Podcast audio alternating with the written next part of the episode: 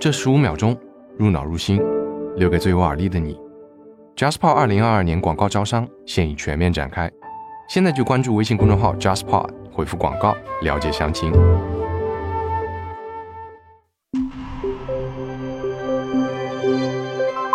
JustPod。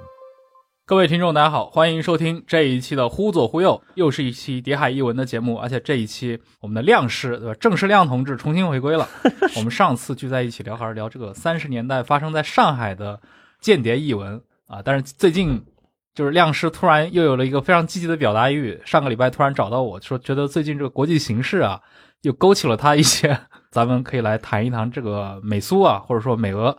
在这个情报对抗中的一些勾陈的往事，可以让亮师来给大家讲一讲啊。为什么今天他想来主谈一下这一期？啊，我觉得主要也是因为最近爆发了一系列的国际大事儿吧，这个就不用多说哈。我估计展开说，咱们这个节目可能会受到波连。我只是让我有了一句感慨啊，我就觉得二十世纪和二十一世纪可能拿的是同一个剧本，只不过我们今天的剧本里面多了一些弹幕啊。今天我们在朋友圈。在微博上积极的表达我们对这大事儿的看法。那其实整个的这个进程，包括这个整个事件当中的当事各方，或者说当事双方所采用的一些情报方面的公式和操作手法，我觉得跟之前冷战时期的美苏。或者说苏东阵营和西方阵营所采取的很多手法是有异曲同工之妙的。我所以我也向我们陈老板提出来说，今天可以聊一聊，就聊的是那个美苏冷战时期的一个情报战或者叫舆论战吧。嗯，尤其在利用一些比如说大众舆论这块，我觉得今天的人可能感受更为深刻啊。在社交媒体时代，各种各样的一些玩法，一会儿可能我们在谈到那些五五六十年前的事情的时候，也会带到一些可能最近一两周的很多的一些遐想。那今天跟我们一起来聊的，当然少不了沙老师。嗯，大家好。呃，沙老师，你这个最近对俄乌的这个话题，也有这样跟亮师一样的表达欲吗？不，因为我我觉得这一次相关的一些冲突吧，或者是战争吧，无论你怎么称呼它，它其实有一个很大的特点嘛，你会发现双方其实在各种各样的媒体场域里面的搏杀，一点不比战场少。而且甚至有的时候可能更重要，我们都发现嘛，就是双方通过互联网啊，通过电视啊，通过各种各样媒体平台都在发自己的声音，似乎都在披露一些战况，但实际对实际的一些战争迷雾呢，其实并没有任何消解，反而是变得越来越模糊了。是的。然后双方在舆论场上的争斗的高低，某种程度上来说，还会反过来影响真实的战局的变化。所以说，我觉得从这点角来来说呢，我觉得我们或许能够从冷战这个时段切入，来重新看一看当时的美苏或者东西方阵营在宣传这个场域是如何斗法的。我觉得应该还是一个蛮好的切入点。嗯，对，两边的这个祖宗家学啊，今天就一起来回顾一下。就是我们要谈冷战的这种舆论对抗，好像咱们还是得从冷战之前谈起。就是用之前那个我们的国家领导人的一个名言嘛，就是事件，呃，某些重大事件之所以发生，是因为国际的大气候和国内的小气候的双重作用。其实你回顾那个冷战初期，就是呃二战以后到那个丘吉尔发表那个著名的铁幕演说开始。其实那个时候的国际的大气候，说实话，一开始是相当不利于美国的。嗯，那呃，美国的国内的小气候同样也是不太利于美国的。这个怎么讲呢？这个待会儿沙老师肯定也可以补充一下哈。首先，国际上因为当时二战结束之后，苏联就是强势崛起嘛，然后呢，它也带动了一大波就是各个西方殖民地的这样一个解放，这样一个反殖运动的一个高潮。你看那个时候就不断的有那种过去作为西方殖民地的国家。摆脱这种被殖民的这样一种束缚，共产主义阵营的国际影响力在不断的扩张。他们开始是试图通过合法的这个议会斗争的手段上台。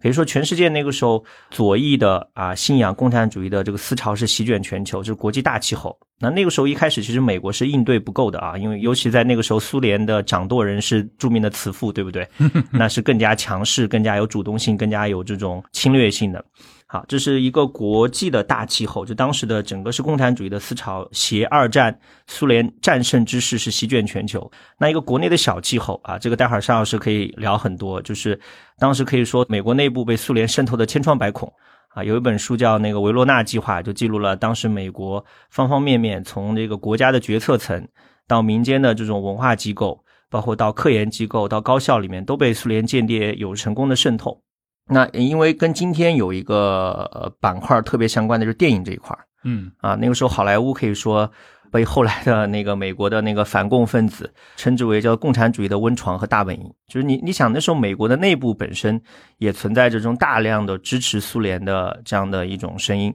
而且更加更加不利的是，当时的美国的民众是非常反感宣传的。这个跟这种苏东阵营这个长期以来浸润在这样一种宣传的氛围当中，有意识的利用宣传手段帮自己造势是有显著区别的。直到今天，你会发现西方社会的大众还是比较反感所谓的宣传，就 propaganda，他们也是习惯性拿这个东西来攻击，比如说俄罗斯啊，包括我们国家，就是说我们这边的新闻的报道不是报道，只是一种有意识的宣传。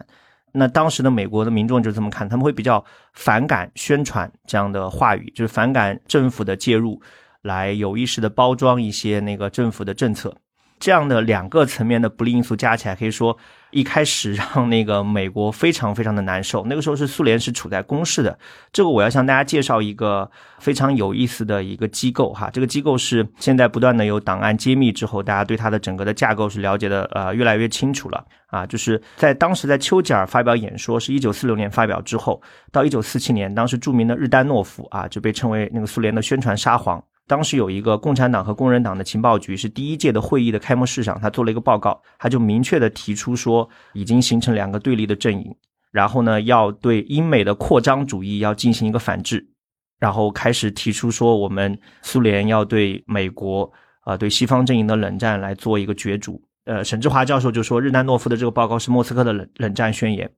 然后呢，有了这样一个冷战宣言这样一个总体性的部署之后。那么在文化层面上，有一个叫中央宣传鼓动部，就正式成立了。这个翻译也非常有特色啊！啊，就非常非常有特色啊！这是最近的揭秘了不少档案，就对这个中央宣传鼓动部是有了一个非常清晰的架构的这样一个解析。就过去大家都知道，OK，冷战的时候确实苏联在有意识的通过一些组织架构，通过一些这样的工作来做一个对抗，但对它具体的怎么运作是不清楚的。那现在是比较清楚了，跟大家做个介绍啊。它最上头是政治局。然后接下来就是苏共中央书记处，那当时是由苏斯洛夫来做一个呃主管，然后下设呃三个分支，一个叫做国际宣传部，我们所知道的所有的苏联的有名的这个通讯社都在里面，什么塔斯社啊、新闻社，包括知名的报纸《真理报》《消息报》，著名的电台莫斯科电台，包括各个大使馆的新闻处都包括在这个分支下面，叫国际宣传部。还有一块叫国际部，他就负责跟海外的那种共产党的分支来进行联系，就是跟外国共产党啊、跟国际的共产主义阵线啊、跟这样一些友好的社会组织进行联系。国际部，那还有一块就是克格勃，那克格勃下面是他的那个有一个第一总局，然后完了以后就是还跟其他的这样一些驻外的机构来展开联系。那有了这样一个非常清晰的组织架构，有了一个非常明确的这样一个战略目标，再加上在当时的斯大林的这样一种非常强势的领导风格的驱动之下。当时的苏联做了很多强有力的宣传攻势，我这边可以跟大家读一些啊相应的数据，或者说介绍一些相应的情况。那比如说，在柏林危机之后啊，柏林危机之后，因为当时苏联是比较强势嘛，柏林当中就是想要主动发起一个挑衅或者主动挑事儿。当时美国是处于呃守势啊，当时著名的就是那个苏军包围了那个柏林之后，就是美军那个空军飞行员哎空投嘛，空投各种物资嘛，后来拍了电影了啊。啊，包括那个时候，苏联在不断的通过他们的间谍来窃取美国的核武器的情报，来自主的研发核武器。那最后一九四九年的时候，对，自主是要打一个书名号或者打个引号的。然后那个苏联一九四九年的时候，苏联也是成功的那个进行了原子弹的实验。而那个时候呢，在这样一个中央宣传股东部的操作之下，苏联的印刷品，尤其是共产主义书籍，在世界范围内传播，嗯啊，传播的非常广泛。他们这个书就有几个特点：第一，价格极低；第二，语言极富煽动性；第三，意识形态上极富这种进步色彩，宣扬的都是反殖民、反西方、反资本主义这样一套东西，占领高道德高地啊。对，所以这个东西确实当时搞得美国是相当难受的。当时那个早在一九四六年的时候，那个时候美国政府就已经组织他们的一个专家对苏联的这样一个对外宣传的广播做了一个评估。那么评估的结果是，他们得出来一个很客观的结论，当然是内部的结论，叫做美国当时的对外的宣传力量相比起苏联是严重不足的。里面有个非常有意思的一个数据哈，就讲当时塔斯社是怎么样向全世界做广播的。他讲说，当时塔斯社管理的电信服务是用英语和法语作为官方的语言。然后呢，是二十四小时不间断的传输。然后他们还有一个专门用英语向北美进行传输的这样一个设置，就每天要传输十八个小时，啊哈。然后然后针对那个法国的这个殖民地北非，就是用法语来进行传输。然后他们当时除开英语、法语之外，还有德语、西班牙语啊、葡萄牙语、意大利语、土耳其语，就方方面面都包括到了。就是当时苏联的外语广播是三十一种语言，向八十八个国家广播。然后广播是三十七种不同的波长，每天广播的总时间是四十二个小时，平均每种语言广播十五分钟。就这个公式是非常凌厉的。就那个时候，其实会搞得美国相当难受。就是不管是国内还是国际，国际上因为大气候是这种啊，共产主义阵营就是不断的步步紧逼，携二战胜利之势；而在国内的话，啊，美国又面临内部的这种整肃。那么接下来。真正的反制是从杜鲁门开始的，当然也要配合他们国内的一些相关的一些机构。这个可以请沙老师自我介绍。当时美国国内是怎么样肃清他们内部的间谍的，尤其是文化宣传战线这一块。这个我觉得其实可以提一下，我们之前录的那一期就古琴科事件。对，其实这就是一个开端吧。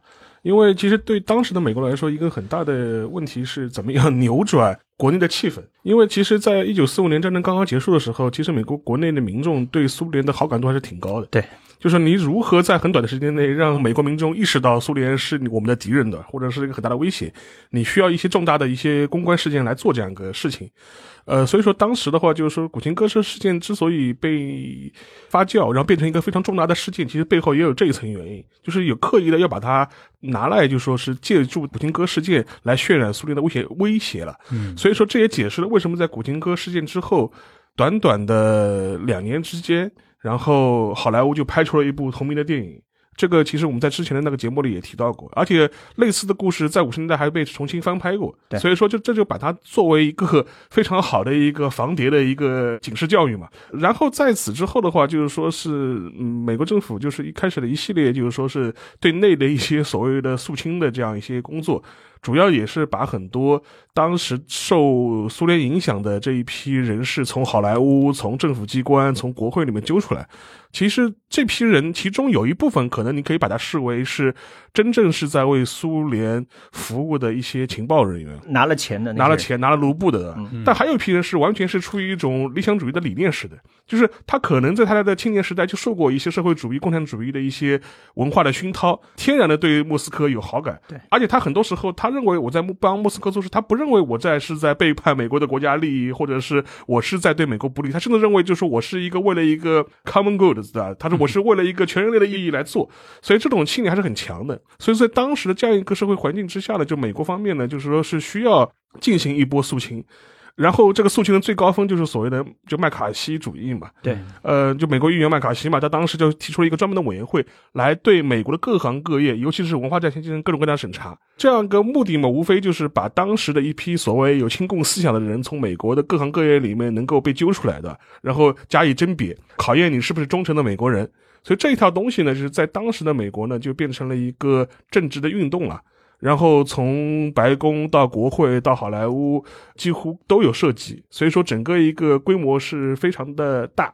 然后整个运动。导致的一个直接后果就是，美国国内民众对苏联的这种观感，基本上是在短短的一两年之内，也是发生了一个比较大的一个转折了。急转直下，急转直下，从一九四五年一直到一九四七年、四八年，从一个二战时候的盟友，就变成了一个不共戴天的意识形态敌人了。这一套东西的话，就基本上非常的有效。然后在此之外呢，就是说是前面那个郑世亮也提到了，就说是美国方面如何应对苏联的宣传攻势啊，而且实际上面我们可以看到，至少在四五年之前，呃，社会主义思潮或者是共产主义思潮，呃，在西方社会有一种天然的政治正确性。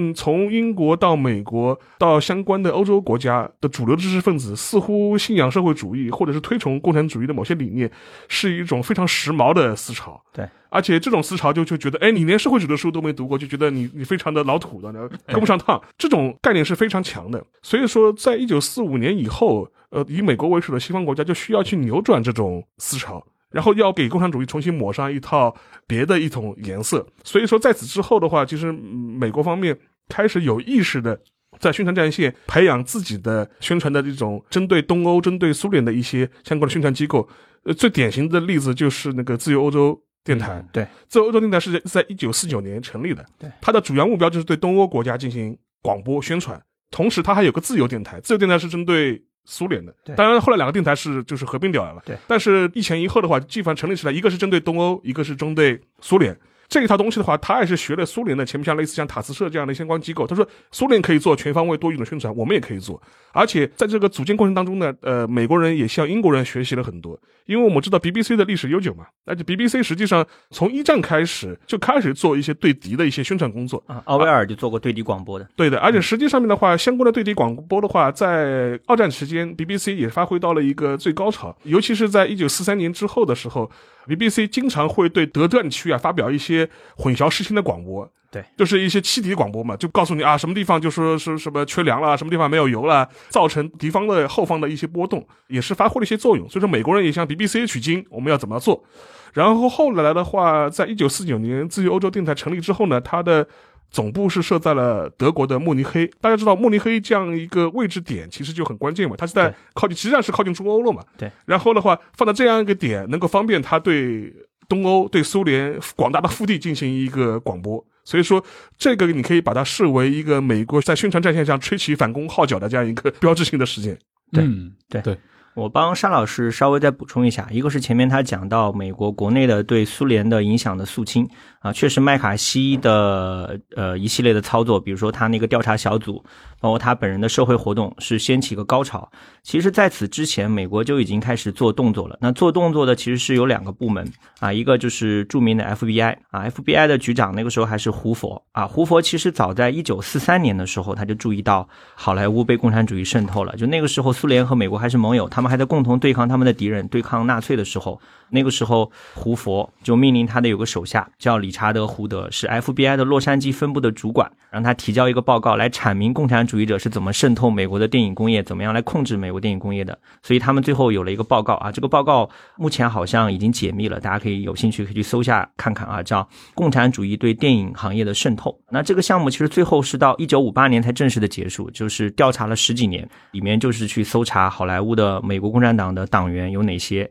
然后成立了哪些共产主义性质的组织，针对这些党员和这些组织建立起档案，相当于对他们进行一个长期的跟踪，这是 FBI。还有一个就是美国国会，那美国国会下面有一个著名的组织，就是非美活动调查委员会。那么他们在一九四七年的时候召开了一个听证会，那这个听证会当时胡佛也出席了，而且胡佛是首先大力的阐释了好莱坞的共产主义势力有多么危险，他就描述的很夸张，他说好莱坞就是一个共产主义宣传的一个成熟的基地，啊，里面有大量的煽动者和追随者。他说如果不进行一个控制，不进行一个调整的话，将来会动摇美国的国本。啊因为胡佛当时他的很多描述呢，实际上是直接受他在二十年代镇压无政府主义者或镇压对公运的经验的这种，对受这个影响非常大。因为哦，胡佛在二十年代刚刚在 FBI 崭露头角的时候，当时的他一大工具就是说是抓捕镇压各种各样的反无政府主义者和公运分子嘛。对。然后所以说当时也发生过很有名的，就是比方说两个意大利的公运领袖被无辜送上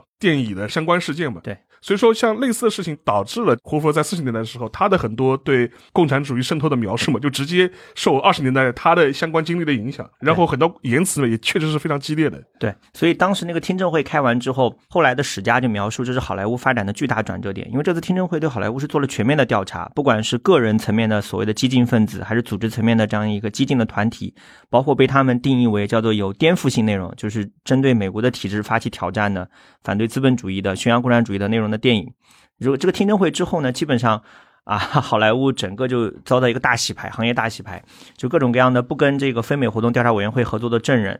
都会因为所谓的藐视国会罪被送到监狱里面。然后好莱坞开始设置黑名单，开始拍摄反共的电影，开始打压进步主义电影。啊，当然，因为今天那个时间有限，而且电影不是我们主聊的话题，所以这具体的内容我就不展开了。但反正从此之后，好莱坞就成为了美国官方的冷战体系当中非常重要的宣传工具。以后我们看到的各种各样的那种有名的反攻电影，就是源源不断的生产出来，来配合整个的美国针对这种苏东阵营的这样一个情报作战或者说宣传作战。这是电影这一块。那刚刚沙老师讲到那个自由欧洲，自由欧洲确实是一个非常值得谈的。其实。当时的广播之于美国或者苏联，就像今天的社交媒体，比如说 Twitter，比如说 Facebook 之于今天的俄罗斯或者美国。对，而且那个就在昨天有一个新闻，就 BBC 恢复了短波广播。在乌克兰地区，就因为它被屏蔽掉了嘛，结果就重新拿出了这个看家本领，看家本领对啊，啊，对，没法被屏蔽的。对对对，因为广播最大的好处，一个是成本低，一个是覆盖面广，就很难被完全屏蔽掉。而且反过来说，如果你要进行对它进行干扰呢，相对来说成本也比较高。是的，是，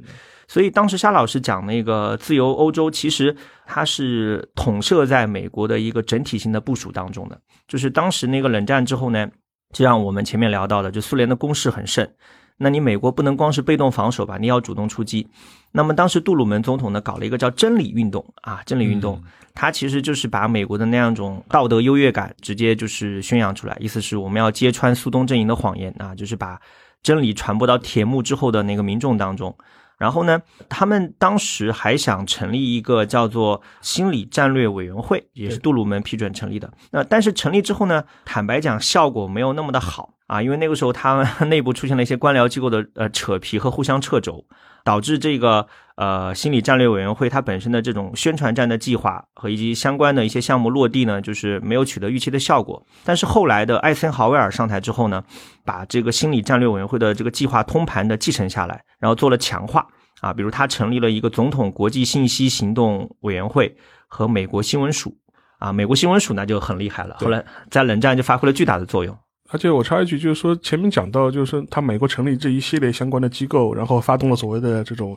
真理作战的。其实还有一个很大的背景，尤其是四十年代末五十年代初的时候，就是美国对共产主义阵营的宣传战有一种天然的恐惧感，就觉得共产主义国家非常善于搞宣传洗脑这套东西。我可以举个例子嘛，因为当时五十年代美国有拍过一部很有名的电影嘛，就是《满洲候选人》嘛。嗯，他就是讲讲啊，就是共产阵营对吧？通过俘虏我们战俘，把他洗了脑，然后再把他送回那个美国去。这一套东西的话，其实在美国的很多决策的呃心内心深处啊，是被被他种子的。而且甚至很有趣的一些相关的一些档案，就是讲抗战时期，就是在一九四四年、四五年的时候，有很有名的谢维斯的美军观察组嘛，去中国的延安考察八路军是怎么样。呃，搞生产抗日的，的敌后根据地抗日的，同时当时还有一个相关的负责人，专门考察什么事情呢？就是专门考察延安地区的八路军如何做日军战俘思想工作的。对，怎么样去让日军能够放下所谓军国主义的思想？因为当时美国人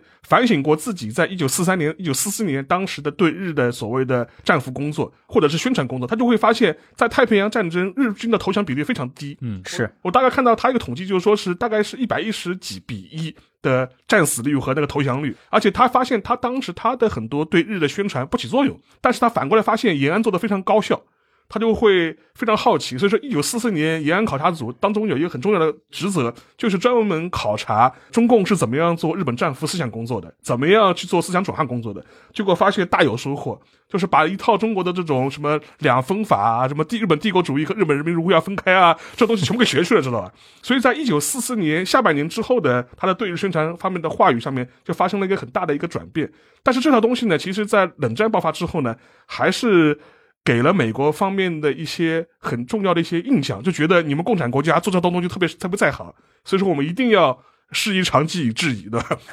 对他们会有一些类似的这样的这种恐惧，另外一个是学积极学习相关的技术，而且同时会扭转他们心理上你说是偏见也好，还是说固执也好，就是他们过去会觉得宣传这个东西是邪恶的苏东国家共产阵营才会干的，现在发现这一套如果他们不玩，他们就要落在下风。所以我们刚刚聊到的这个真理运动有一个非常重要的作用，就是我刚刚讲到的，就美国人终于突破了他们这种你说是道德底线也好。还是说这样一种心理上的这样一种畏惧感，或者说就是放下了偶像包袱啊，对，放下偶像包袱，意识形态渗透，该搞还是要搞，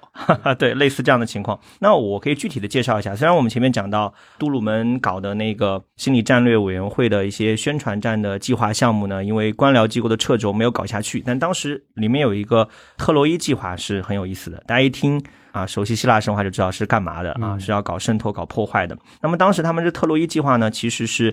集结了美国的顶级精英，当时是由中央情报局出面，然后集合了麻省理工学院、哈佛大学各个科学家呀、工程师啊，包括社科研究者，组成一个专家小组。那么最后是进行了三个月的研究，形成一个长达八十页的报告。那这个报告的研究成果是。相当于是把真理运动提供了一个切实可行的行动方案，什么意思呢？就过去真理运动可能只是一个停留在口头上和思想上的这样一个计划和构想，但是没有实操性。那么就中情局出面就纠集了美国最顶级的精英，就把他的实操的方案提出来了。那么这个东西的更加深远的影响，就你会发现，咦，好像现在这种美国的这些科学家、这些知识分子也开始学成文武艺，或与帝王家了啊，也开始团结在政府附近了啊。他们当时是具体是怎么操作的呢？他们这个计划小组提出了很多现在看颇有科幻感，但当时确实在做的一些计划啊，比如说他们有个叫环形计划，就是说在苏东集团周围布置一系列的崭新的高能量的战略性的转播机。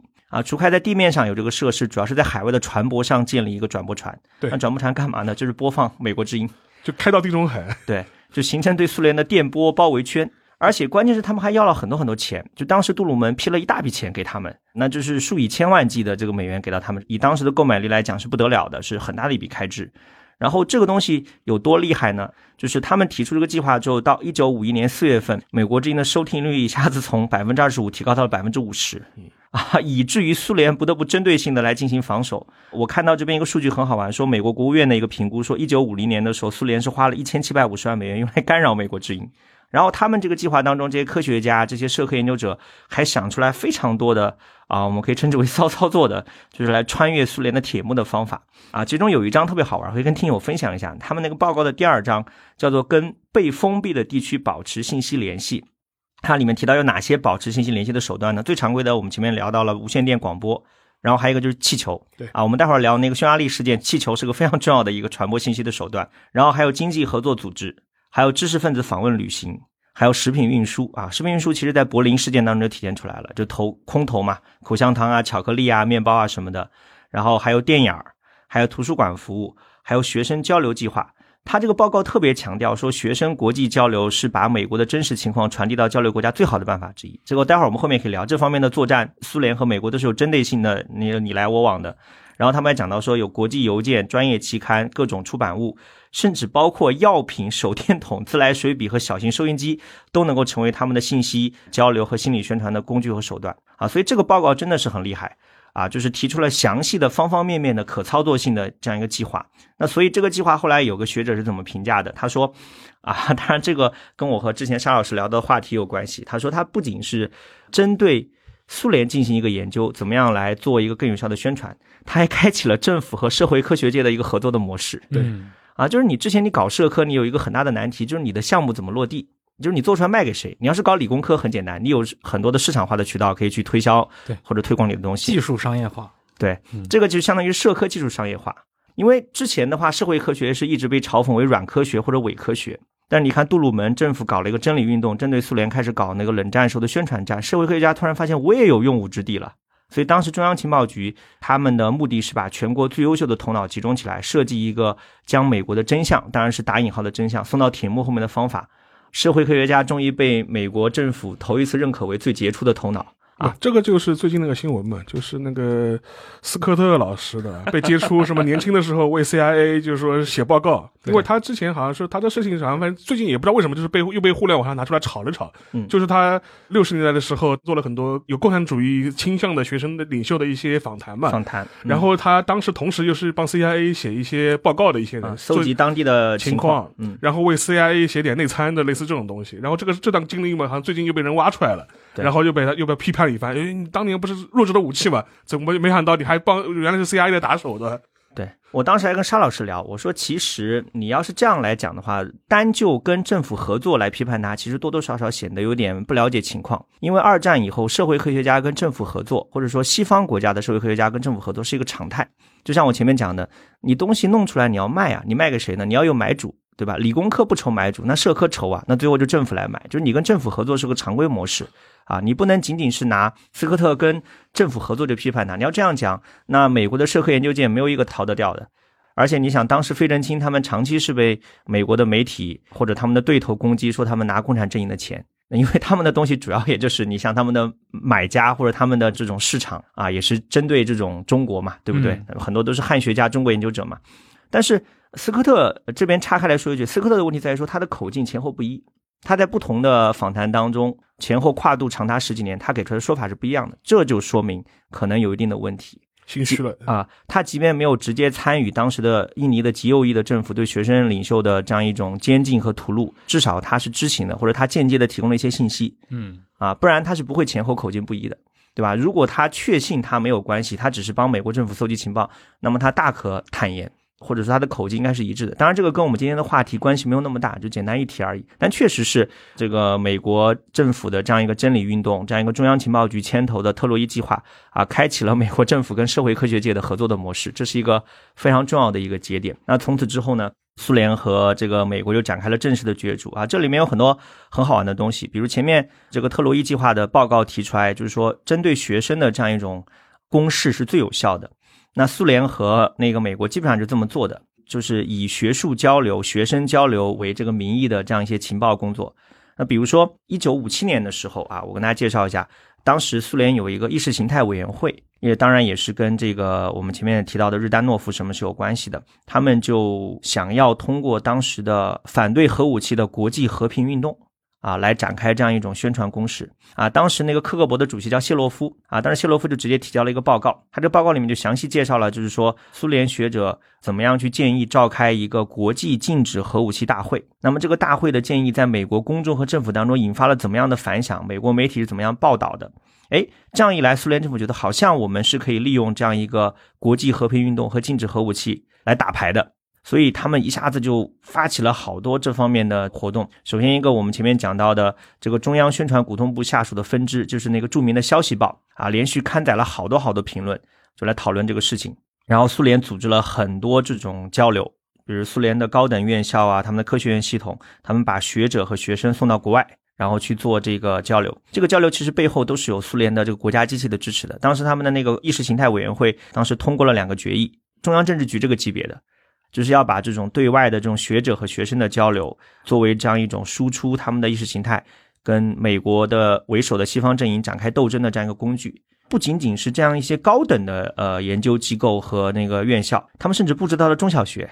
啊，就是大家一起就是去到西方去展示我们爱好和平、去反对核武器的这样一个形象。这个布置是非常的深谋远虑的啊，这是苏联。那美国是怎么做的呢？那美国也有反制的啊，同样是那个真理运动。当时那个真理运动呢，他们有一个下设有一个叫青年与学生事务基金会，是中央情报局出钱资助的。他们当时是安排了有一个人叫约翰西蒙斯来担任他们这样一个基金会的一个主管，他是中央情报局的一一名干将。然后当时他是怎么做的呢？他当时就是协调这个全世界的学生组织。跟这个当时美国有一个民间机构——美国全国学生联合会。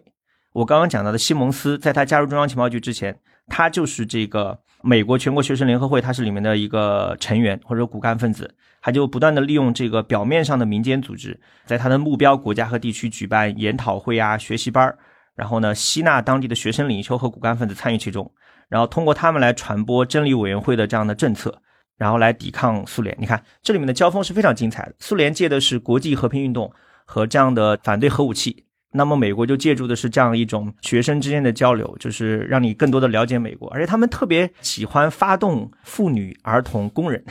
啊，就针对之前他们的弱项来展开补强。因为苏联也特别喜欢针对这些人发动攻势，而且在呃五零年代之前是很成功的。美国发现不行啊，这一块都被苏联人争取去了，我们也要争取。所以中央情报局会专门针对这样一批人来展开攻势，就非常有意思，就是双方你来我往的交锋。而且这个就是真理运动，他们下属的很多的，比如说在一些文艺界的一些影响，比如说好莱坞的像什么 Sound Master 这样的一些电影公司，它其实五十年代初的时候还去到华人人口数量非常巨大的一些东南亚的国家，当时是那个邵氏电影公司在里面是承担了许多的那个电影发行的工作的。所以这个邵氏在早年，它也是一个就是冷战的意识形态前线了。当然，我们后来我我就这么说吧，现在我们很熟悉的当时很多在港台活动的大作家、大文人，在这些机构里面多多少少都有参与。比如当时张爱玲在香港翻译《老人与海》，她背后就是拿了美国新闻署的钱，因为要要要宣传美国的文学和文化嘛。当然，这个都是比较软性的或者比较外围的。然后还有一位非常有名的，就是金先生的，就是说，因为我们都知道嘛，他后来就是也是八十年代的时候也是非常传奇的一个人物吧。嗯，当时他也是被当时的美国的相关的广播机构给招募，自由亚洲嘛，嗯。然后就是把他招募当做呃，先是帮他做广播一些相关工作，然后被 CIA 吸收，然后后来他又是在韩战的时候被派到韩战去当翻译，嗯。后来就一直在为 CIA 在远东地区工作，然后一直到八十年代东窗事发的，后来就莫名其妙死在牢里了。是的，他也是这么一个当时时代背景下的一个人物的。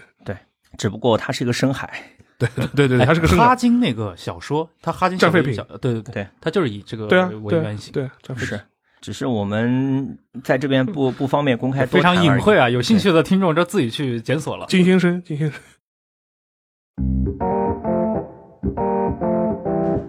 JustPod 招聘启事：我们正在寻找全职声音设计师、平面设计实习生以及行政实习生。关注微信 JustPod，回复招聘了解详情。现在就来一家播客公司上班吧。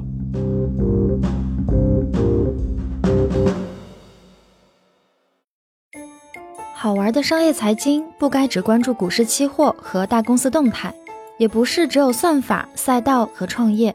我们的日常其实就是经济生活。JustPod 推出全新播客《星期日接线员》，我们尝试用简单的语言将复杂的经济现象抽丝剥茧。你可以在任意播客应用搜索“星期日接线员”订阅收听。二月八日起，每周二和周五更新。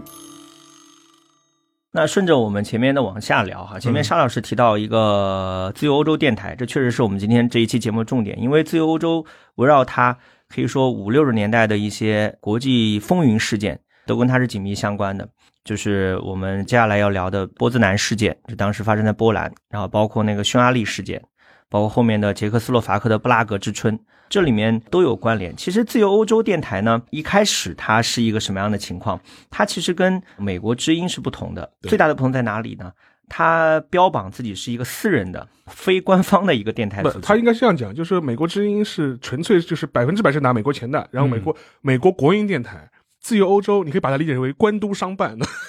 是一个官督商办的忠义。救国军，对，对，自由欧洲电台，它表面上是标榜自己是私人的，然后呢，它也确实有一个组织来帮他筹款，这个组织叫什么呢？叫自由十字军组织。但是我查了相关的数据啊，这个数据是不会骗人的。它整个五十年代期间，差不多为期十年左右，这个自由十字军组织帮自由欧洲电台每年筹款是多少呢？差不多是两百二十五万到三百三十万美元。看起来好像很多，对不对？但其实只是占到了这 个自由欧洲电台的全部运作经费的百分之十九，那剩下的钱还是中央情报局来出的。对对，就是啊官督商办嘛。对，官督商办，但是它这个东西确实还蛮重要的，它这个所谓的私人的非官方的身份比较重要。对啊、因为这个方便他展开活动，就是那句话嘛，周总理的话，你在党外活动比在党内重要，就这样的概念。就是它的作用其实就一条，就是不断的通过广播啊，来向那个所谓的铁幕背后的呃民众来宣扬西方的价值观念和生活方式，然后来揭穿他们眼中的这种苏东国家的谎言。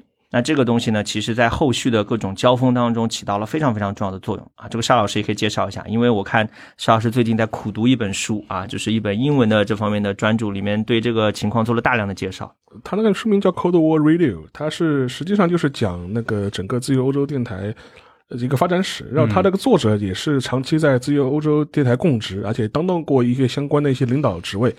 所以说，他这个故事里面就讲了很多当时自由欧洲电台发挥了多少作用。因为自由欧洲电台其实某种程度上来说，它也是吸取了东方阵营的先进经验，广纳各式各样的语言人才，尤其是来自于苏东地区的一些语言人才。他们很多是逃亡出来的。是的，然后所以说他接纳了很多从苏那所谓意见人士，然后流亡者，而且非常有针对性的开设了各种各样的语种。除了苏东地区的主流语种之外，波兰语啊、捷克语啊，然后俄语啊，甚至还针对苏联加盟共和国有针对性的服务。就比如说我们有阿塞拜疆语，嗯，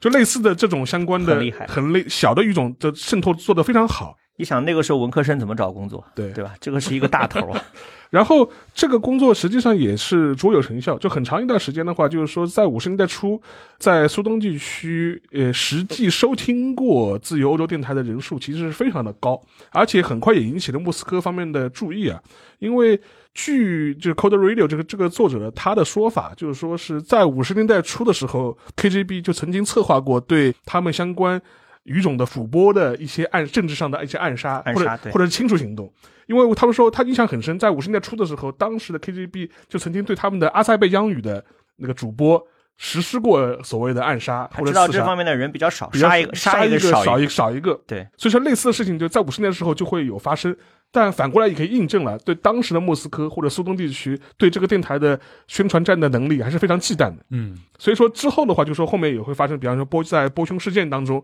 对它发挥了多大的作用，其实也是显而易见的。对，主要是美国确实非常重视自由欧洲电台，我可以跟大家介绍一下它的重视程度有多高啊。首先，它的组织架构，它的组织架构呢，它是呃由美国民间，当然这个民间大家可以自己玩味一下，就打打打引号的民间，打引号的民间，美国最大的民间的一个反共组织叫自由欧洲委员会来建立的。那么这个自由欧洲委员会它的配置有多高呢？呃，我可以这么说，基本上那些知名的美国的学者或者说政治家。都是跟他有或多或少有关联的，比如说，我来跟大家介绍一下哈，当时那个自由欧洲委员会的主席艾伦·杜勒斯，他后来成了中央情报局的局长，然后还有著名的历史学家这个阿瑟·施莱辛格，他是著名的美国史专家，还有约瑟夫·格鲁，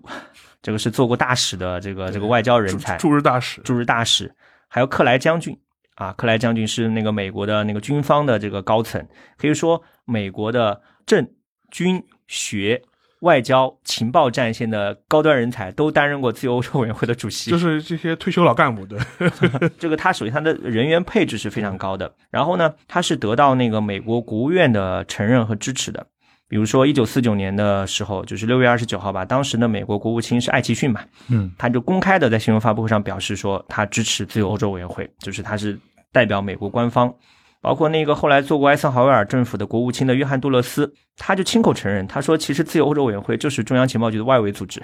啊，他是对那个阿瑟施莱辛格就邀请他来参与这个自由欧洲电台的执行委员会做委员的时候提到，他说这就是中央情报局外围组织，这个确实没说错。前面我跟大家介绍到，他的钱一大部分是中央情报局出的，然后中央情报局的操作还蛮讲究的。他是把提供给自由欧洲电台的经费存到各个 美国以私人名义建立的基金会里面，什么洛克菲勒基金会呀，什么福特基金会，然后再让这个基金会捐款，对，定向捐款，对，捐给这些自由欧洲电台。就是罗斯福总统的夫人，他就回忆嘛，他就说自由欧洲电台他在福特基金会那边是有一个特别的基金的，就专门为他设置的，就专款专用，就相当于。然后呢，中央情报局还会对整个自由欧洲电台的政策的制定、人事的安排。以及这个节目制作，它还要审查，就全方位就就囊括了。可以说，整个的这个自由欧洲电台，它的广播宣传政策是由他们本身中央情报局和美国国务院来共同制定的。所以我们前面讲，虽然它表面上是非官方的民间的，它其实它的活动每一个都处在中央情报局的控制之下。然后再往下的话，其实啊，我们介绍完它的这样一个人事的架构和这样一个经费的来源，其实就应该具体来讲讲它在这个事件中啊事件当中的表现。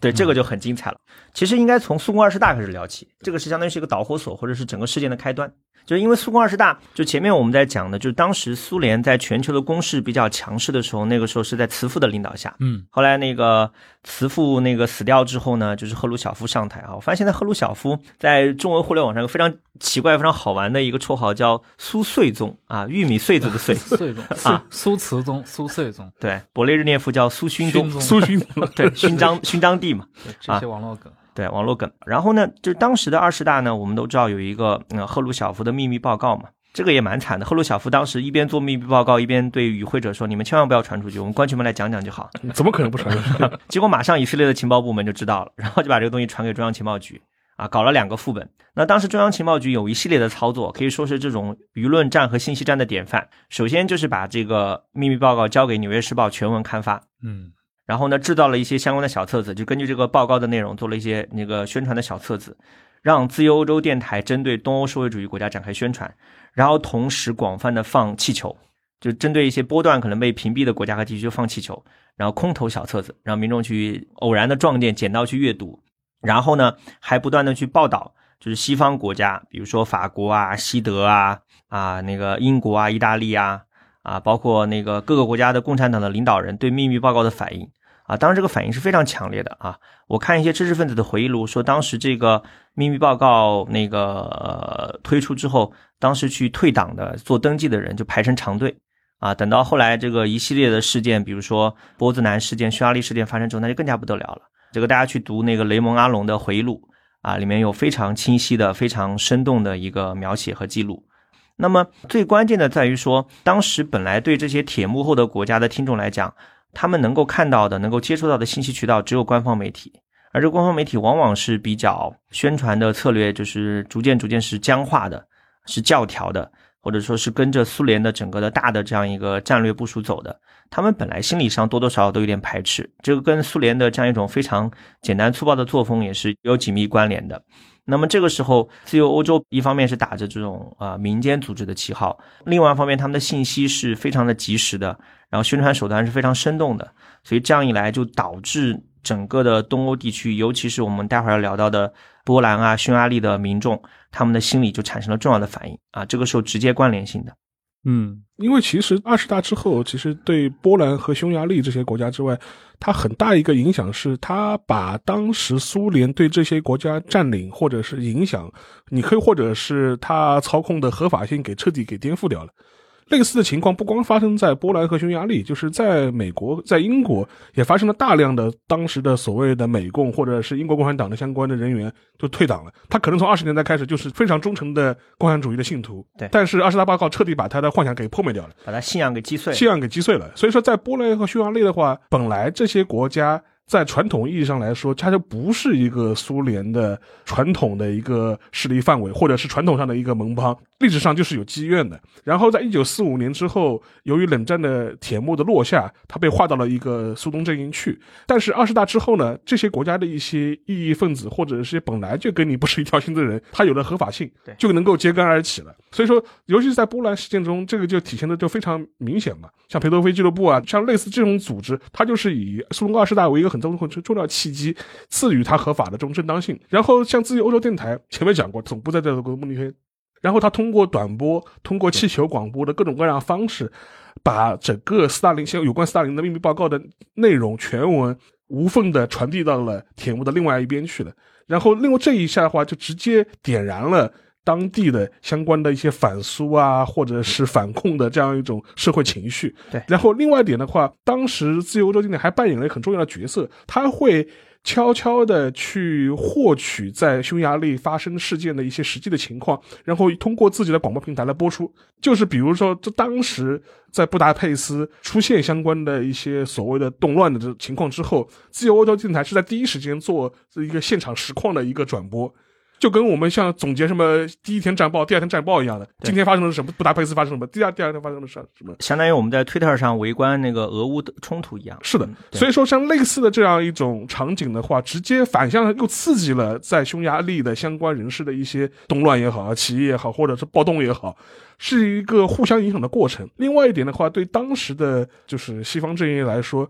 匈牙利人民的一些暴动或者反苏的一些运动，又被视为是一种天然正确的这种起而且反过来又赋予了像自由欧洲电台它这种存在这种合法性。你看，我这个电台确实有必要，自由欧洲电台存在才能够有效的支持在铁幕背后的相关国家的一些啊反苏的斗争，人民揭竿而起。所以说，两者这个是一个互相影响、互为因果、互相验证彼此的正当性和合法性。所以说，在此之后的话，自由欧洲的电台的重要性瞬间通过这个事件的话得到了验证。对，但这里面也存在一个道德责任的问题，嗯就是因为拱火的，啊，对对对，就是拱火这个指责是一直在他们身上就是那个出现的，因为那个我们都知道，这个波兰也好，匈牙利也好，最后是被苏联使用强力镇压下去的。对啊，这个待会儿我们还会聊到哈。安德罗波夫当时就在现场，是苏联驻匈牙利的大使。有一部美剧叫《The Company》。企业啊，里面有一集就专门讲到，就是一个长得还挺帅的，挺像那个迪卡普里奥的一个男演员，当时就是被中央情报局派到那个匈牙利在拱火，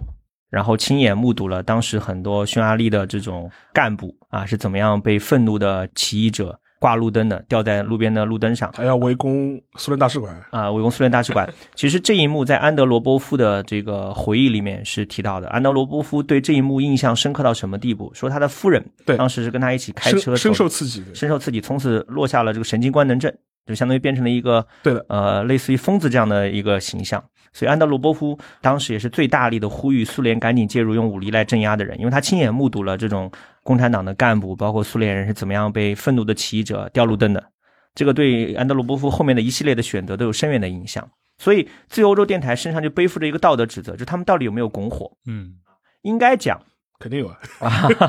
应该讲，他们官方层面上，自由欧洲委员会也好，还是美国国务院也好，他们下达的政策指示是客观报道苏共二十大的情况，客观的报道匈牙利东欧人民群众的这样一种他们的反抗的行动和呼声。他们以后对自己的辩护一直是这样讲，他们我我们只是客观的反应，但这里面啊有两个关键性的问题，他们啊没有办法完全的摆脱责任。一个就是自由欧洲电台下面有个节目叫贝尔少校，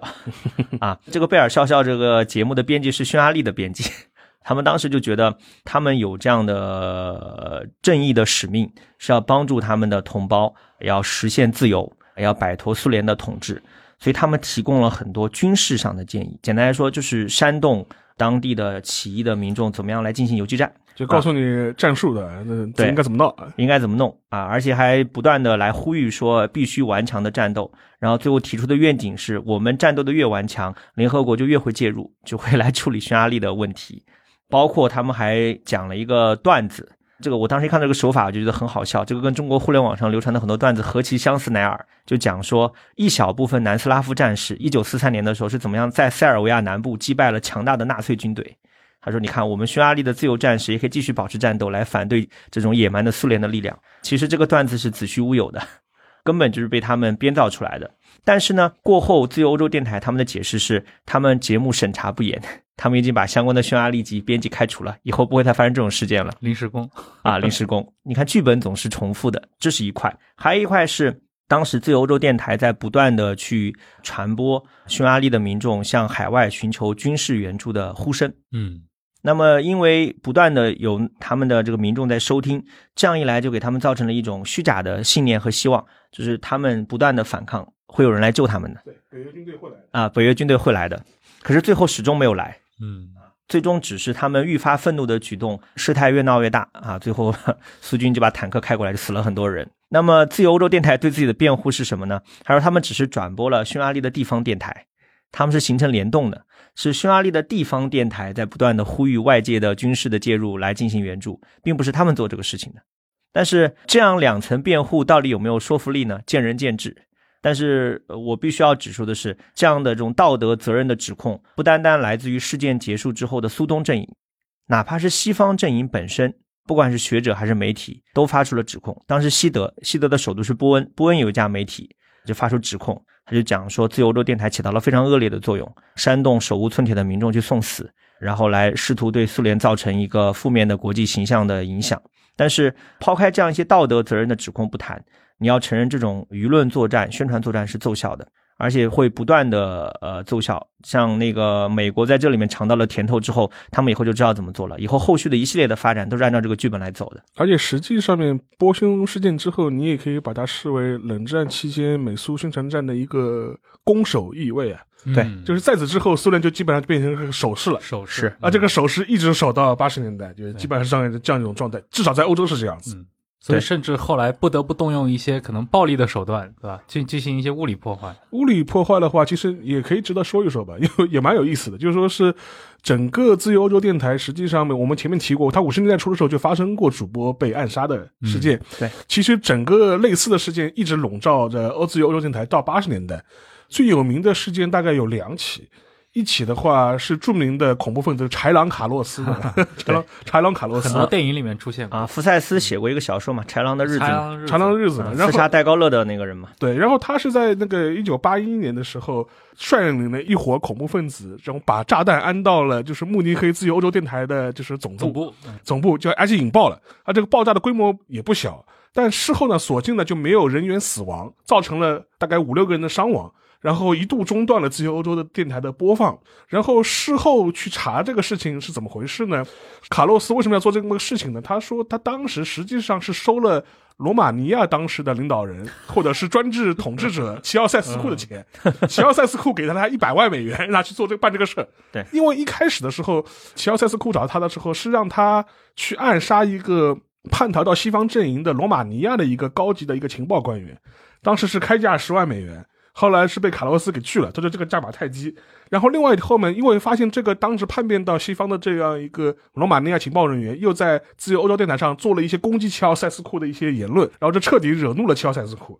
齐奥塞斯库就豪掷一百万美元找到了卡洛斯，把他给炸了。就是把他总部给扬了。结果后来卡洛斯就就真的办了这样一件事情。对，然后这个事情你反过来也可以解释，就是说为什么会找乔朗卡洛斯呢？也可以理解嘛，因为相对来说他就是一个恐怖分子嘛。我找你来做嘛，你就是个恐怖主义行为嘛，你不会不容易不是一个国家行为，不是个国家行为，也不容易牵涉到我的头上来嘛。这个事情也是到之后才被一步步就发掘出来，说是有这么一个事情，相当于找白道办事儿不方便，就找黑道。这回到嗯呃，我们的那个就是那个宝岛的那个蒋先生，小蒋先生其实也做过类似的事情嘛江，江南岸嘛，叫江南岸嘛，就是找竹联帮。找竹联帮嘛，然后跑到美美国去嘛，也是白道做事不方便，我我们找黑道做嘛。他说最后也是被美国情报部门捅出来。捅出来了，这这是一个例子了。另外一个例子的话，就是说是是在七十年代的时候，当时是在那个呃伦敦一次暗杀事件，暗杀的是谁呢？暗杀的是一个叫那那个呃乔治马科夫的这样一个保加利亚籍的一个作家，他是个很有名的一个保加利亚的剧作家，在六十年代末的时候是叛逃到了西方阵营，然后他当时是帮 BBC 帮自由欧洲电台，就是说是做保加利亚语的广播，然后也是攻击当时的保加利亚的一些相关的一些政策，非常有名。然后他当时人是常住在英国的，后来是保加利亚方面找到了 KGB，请 KGB 协助他们把他的人给做掉。然后这个事情是一九七八年的九月七日，当时这个事情发生在什么地方？就是在泰晤士河上的滑铁卢桥。嗯，非常有名，魂断篮球嘛，就说是对，就在滑铁卢桥。然后乔治马科夫当时他是被一个拿着雨伞的陌生人给捅了一下，然后这雨伞上面被蓖麻素，是放了蓖麻素，嗯然后这蓖麻素还是一个缓释毒剂，就不是当场死亡的嗯，，他过过后才死。事后他才是病发，然后才死。后来这个事件的话，就说是引发了很大的一些震动了，因为这也是在当时的英国发生过九井有的一个事情，一个非常知名的一个为 BBC 为自由欧洲电台工作的一个主播，居然在滑铁卢桥这样一个重要的一个闹市区，被人给用雨伞的方式给暗杀掉了。然后这个凶手后来一也一直没有找到嘛，但事后是被发现是有 KGB 和保加利亚方面的一些相关的一些情报人员的这样一个背景，然后这个事情的话就引发了非常大的一些外交上的一些风波了。对，然后此事呢后来是也被人家发现，就类似的这种雨伞的这种暗杀，在其他的巴黎啊，在伦柏林啊，也陆陆续续被发生过，所以说后来也被成为了一个梗嘛，就说雨、嗯就一个啊雨伞暗杀这样一个梗。在《是首相》里面有一集就专门有这个梗，对就是那个伯纳德当时那个接待那个海外来宾，来就当时有法国要给女王送一只小狗对，啊，那一集里面就专门提到这个梗，已经是一个著名的一个段子了啊。本来是一个很残忍的一个事件，但是从中也可以看得出来，其实自由欧洲电台对苏联来讲确实是一个蛮大的威心，呃心腹大患。对心腹大患。然后类似的事情的话，就是说是就是引发了很多政治上的一些涟漪了。但是你也可以看出来，就说是他宁愿冒这么大的风险，也要去做这样一件事情。而且你会发现，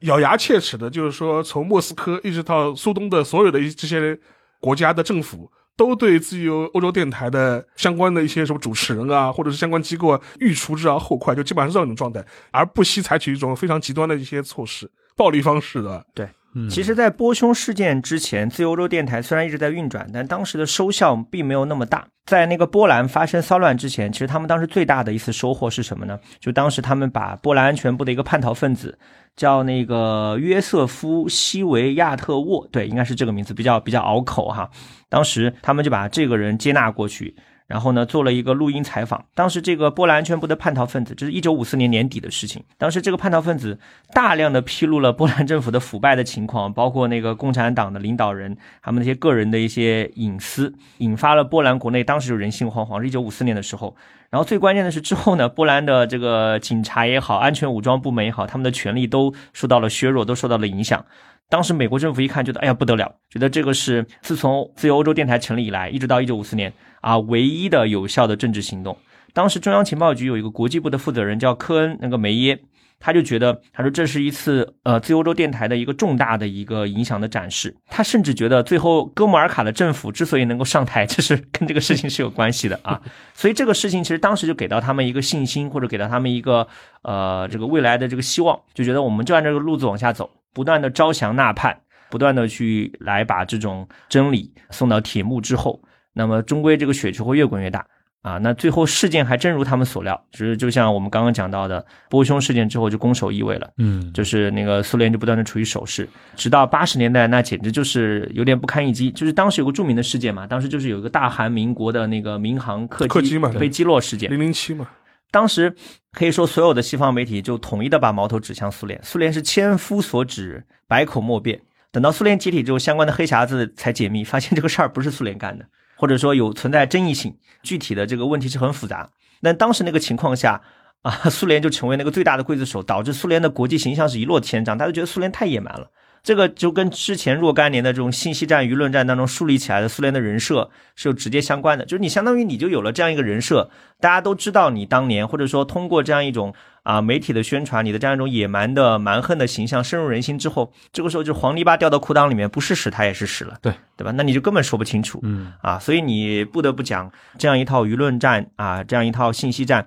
在这样的长久的攻势当中，是起到了非常重要的成功的效果的啊！而且你还要动用一些暴力手段去做物理清除、肉体清除，那要你看不证自明，你不是心虚嘛？你才要动用这样一种非常规手段去做。我们知道这个像六七暴动里面也会存在类似的这样的行为，所以我觉得在那个年代，就广播作为一种非常重要的舆论宣传载体，对吧？所以你就是肉喇叭本身也是有非常高的风险。对。嗯，对，而且这里面还有一个很关键的因素啊，这个就回到我们前面那个话题，就是其实苏联也有他自己擅长的长处，嗯，就是文艺这一块儿，啊，文艺这一块儿其实他们一开始是很厉害的，就比如说在慈父还在世的时候，他们当时怎么做的呢？他们当时就利用电影，其实电影是苏联进行文化冷战非常重要的工具，嗯，比如一九四九年的时候。那个苏联的中央宣传股东部啊，他就专门递交了一份报告给斯大林。这个报告叫做啊，关于发行反美题材电影的报告。他要把高尔基的小说啊，那个小说的名字一看就非常厉害，就是《黄色恶魔之城》啊，改编成电影。包括高尔基还写过一个小说叫《美国外交官的真实故事》。这个美国外交官的真实故事呢，是一个高尔基根据他美国之行的真实内容改编的，里面对美国人是冷嘲热讽。当时他们本来这个书就已经用俄语、英语、法语、德语、西班牙语五种文字出版了，然后在苏联和西欧大力推广，然后还要把它改编成电影。所以其实苏联本身你要承认的是，他们宣传是很有一套的，并没有我们刚刚讲到的这么弱势不堪、傻大粗黑啊，没有那么傻大粗黑，嗯只是后面是逐渐逐渐在竞争过程当中衰落了。对，这个就要讲到另外一块儿，也是我今天重点要聊的一块儿，就当时我们中国啊跟苏联 刚聊完了这个美苏对抗啊，对现在聊聊这个中苏。啊，也有对抗，而且这个对抗就直接是以电影作为一种媒体的载体展开的嗯啊，这个就非常非常的有意思。这个当时的这种中苏之间的对抗呢，其实首先就是围绕一个叫做李鸿书案，嗯因为我们都知道那个六九年的时候发生了珍宝岛事件嘛，这也是震惊世界的事件，就是那个年代就真的是大时代，就是就是隔一段时间啊，可能几个月、一年就爆发一个大事件出来，当时的中苏关系就彻底进入最低谷了嘛。我之前还跟沙老师聊，我说当时那个，呃，苏联是悍然要动用核武器，要对中国来进行一个手术刀式的清除。啊，当时苏联驻美大使馆找到那个，应该是找到尼克松吧，嗯，和基辛格，就事先做了通报嘛。他们当时一想，就觉得这事儿不能由着苏联，对，我们就要把他这个情报泄露出来。但泄露出来又不能太官方，就找了一个当时的不起眼的小报，对，把这个事儿就泄露出来了，啊，就引发了中国国内巨大的轰动。但是这个东西呢，我们自己也是有针对性的措施的。我们的措施就是七十年代、八十年代，就是人民群众喜闻乐见的文艺题材，就抓苏修特务嘛，啊，确实是抓到了啊。当时抓到的一个人，就是当时苏联负责接头的那个人叫谢苗诺夫，他是个高个子，然后还有另外一个叫克洛索夫，这两个人当时是苏联驻华大使馆，是披着外交人员外衣的间谍嗯啊。他们中国这个接头人叫李红书。当时抓到李红书之后呢，我们这边是开展的攻心战啊，就跟前面那个沙老师提到的，我们对待当年的日军的战俘是一样的。据说当时周恩来是怎么布置的？当时布置的就是让北京市公安局的几个老公安，这些老公安后来都写了回忆录，我可以跟大家介绍一下。有一个是当时这个叫什么叫苏联间谍李红书专案侦查班子负责人，他是当时的北京市公安局二处，那个二处就是外国间谍侦查处的处长，叫魏相如。然后魏相如在那个群众出版社有一本书叫《赤城岁月》。老公安战士魏相如的故事，这名字非常土 啊，那其实内容很精彩啊。它里面有一章叫做《侦破苏联间谍特务大案》，就专门讲到是他们是怎么样去周密部署、精心策划把这个人抓住的。它里面讲，他说我从事公安政法六十多年，但是搞这起大案是我记忆最深刻、最绞尽脑汁、最惊险的一次，然后是风险最大、最受考验，就连用五个“最”字啊啊，这是一个魏相如，当时的公安部副部长啊，也是这个李红书专案组的组长，叫刘富之，他有一个回忆录。它里面有个章节也叫《破获苏联间谍案》，就这两本书你对起来看，你会发现周恩来在里面就是真的是起到了非常高的，站在一个很高的政治高度来争取这个人。他当时就安排这个专案组的成员就吃住都跟这个人在一起。周恩来专门规定说，谁说话都不可以吞吞吐吐、神神秘秘，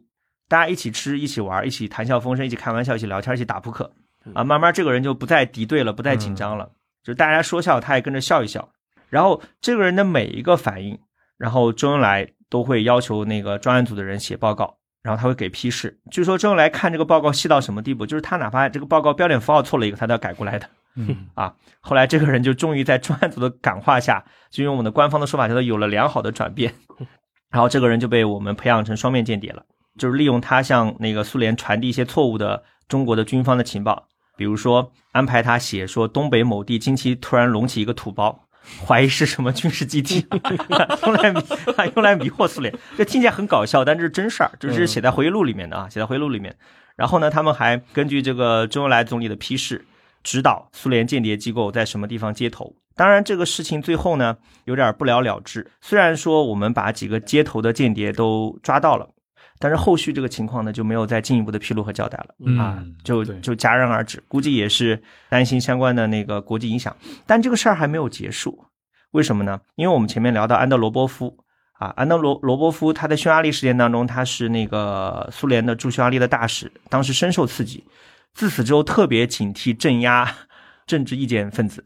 比如说著名的索尔尼琴，对，就是被安德罗波夫镇压的，也不是镇压，就把你直接赶出去了，嗯，流放呗。流放。但同时，安德罗波夫又是个非常文艺的人。据他身边的人回忆说，他诗写的又快又好，而且博览群书。他当年在那个匈牙利的时候，他跟西方的那些外交官打交道，外交官都很喜欢他，觉得他风度翩翩，谈笑风生，谈笑风生啊，是一个喜欢戴黑框眼镜的长者啊，非常有文艺修养。据说他当时送给西方外交官的礼物都非常的高雅，是托尔斯泰小说的一个精装版，然后又又非常精通这种西方的音乐啊，这种爱听爱听爵士，爵士乐，对。然后呢，春天的十七个瞬间，其实就是在安德罗波夫的批示下和亲自的指导下拍出来的，就是要宣传克格勃的这种伟大成就。就是里面的很多细节，其实是安德罗波夫安排了两个克格勃的老特工做指导的。这其实某种意义上也是一种宣传战、嗯啊，只是比较隐蔽。那中国也针锋相对，当时中国和苏联在七十年代末期都拍了大量的影视剧来宣传自己反特反间谍的那个成就。这边可以跟大家介绍几部。中国当时的我们有一部那个电影叫《熊记》，熊是狗熊的熊，记是踪迹的记。你看这个名字一看就知道是在反映 苏联的情况。当时那个导演叫赵新水，啊，他是一九七七年拍的。他这个电影的剧情，我跟大家讲一讲，就知道是怎么回事，很好玩。它里面讲的是，当时苏联有个驻北京大使馆的外交官，一个叫马尔琴科，一个叫伊凡诺夫，就是我前面提到那两个高个子和矮个子 改编过来的。啊，这两个人是坐镇北京指挥。然后由克格勃派出多批特工人员，冒充的是中国的复员的士兵，越过边境来到中国国内活动。然后呢，当时有一个苏联的间谍头子叫萨伯里，他是怎么样跟这个间谍联系的呢？他通过一个金属铸造的熊钟，是一个熊的外状的钟来联系的。然后中国呢有一个英雄侦察员叫李兴，是在克格勃卧底。然后呢，还有一个局长叫姚炳章。啊，他是个隐藏多年的帮克格勃效力的老特务，绰绰号叫紫貂。然后这里面出现了大量的反转，那最后当然是把苏联间谍都抓住了。然后最搞笑的是，当时 俄罗斯的那个那个大报啊，叫《绝密报》，他讲说，在这样的形象面前，我们影片的主角，哪怕是春天的十七个瞬间中的世纪里茨，也要逊色三分。就是你会发现，就非常好玩，就是他们是通过吹捧中国的电影，来反过来来刺激自己国内，进行了一波拉踩的操作。非常好玩。那其实当时安德罗波夫也拍摄了一些反对中国的这样一些间谍的影片，就是大家在这个问题上有 有有过这种文艺层面的交锋。但春天十七个瞬间，史吉利茨当时深入人心到什么程度？苏勋宗啊，就是嗯曾经想给他发勋章，要给史吉利同志发勋章，然后还去问说原型是谁，我要给他发勋章。对，像一九八零年的时候，也是我刚刚提到的那个俄罗斯的大报《绝密报》披露的，就是当时那个一九八零年年底的时候，当时的苏共中央秘书处有一个内部的文件，他们决定用一个特殊渠道获得的材料制成影视片，来揭露中国情报机构的特工的活动。当时的直接的指示者就是当时担任克格勃主席的安德罗波夫。安德罗波夫的批示是让苏联国家广播电视委员会做一个大型影视片，叫什么？叫中国情报特工的反苏活动。然后它里面讲的是，他说通过近年来的国家安全机关的侦查活动，获得了大量的资料，揭露出中国方面的不断进行的阴谋活动，所以要通过这个纪录片记录在案啊，有点像我们这边拍零容忍的那个感觉。他们那边是这种纪录片这种电影啊，我们这边就是故事片。那么，但是最后你看，就是俄罗斯的媒体还是承认，他说我们这边的这个电影还是更加的 艺术水平高一点。就刚提到什么这个抓捕李红书，对吧？这个应该就是在北京的那个什么西坝河桥那个地方啊，对，发生的一个事件。而且你想，周总理就是我们知道这个我党这个情治系统的缔造者，对元勋，在他手上，他这个老老对吧？老手了，对，所以。也非常合情合理啊！而且那个时候，首先是人民日报发了一个长篇通讯，嗯，把这个事儿讲了一遍。然后就是拍电影，一九七七年就拍了电影，七四年发了一个长篇通讯，七七年就拍电影，拍电影。嗯，而且那个年代可能更流行的是那种小人书呀、连环画这种，很多，包括群众出版社也出了很多。当时反苏修特务是个流行的文艺题材，是的啊，应该大家爱爱看电影，那个时候都看过这种题材电影。啊。对，就是我觉得我们小时候啊，还经常这个电视台里面还有时候会是吧，电影频道会放一放。但这些现现在是时过境迁啊，是是的，嗯，好，那我们其实今天就回味了非常多的关于这个冷战时代就是美苏的这种情报和舆论系统上的对抗，以及在冷战的后期，对吧？中苏之间的这样的一些摩擦啊，构成的这些故事，我觉得单独拉出来都是非常有意思的一些话题啊。那好，非常感谢今天郑世亮、沙青青。来到互土回友节目里面，分享了这么多关于这个又是我们低海译文的新一期的节目，也希望大家能够喜欢。那回头我们关于这块的话应该还会做接下来的一系列的主题可能就是关注在这个冷战时代的这个文化冷战啊这一块也敬请大家期待。好各位下期再见拜拜。再见。拜拜。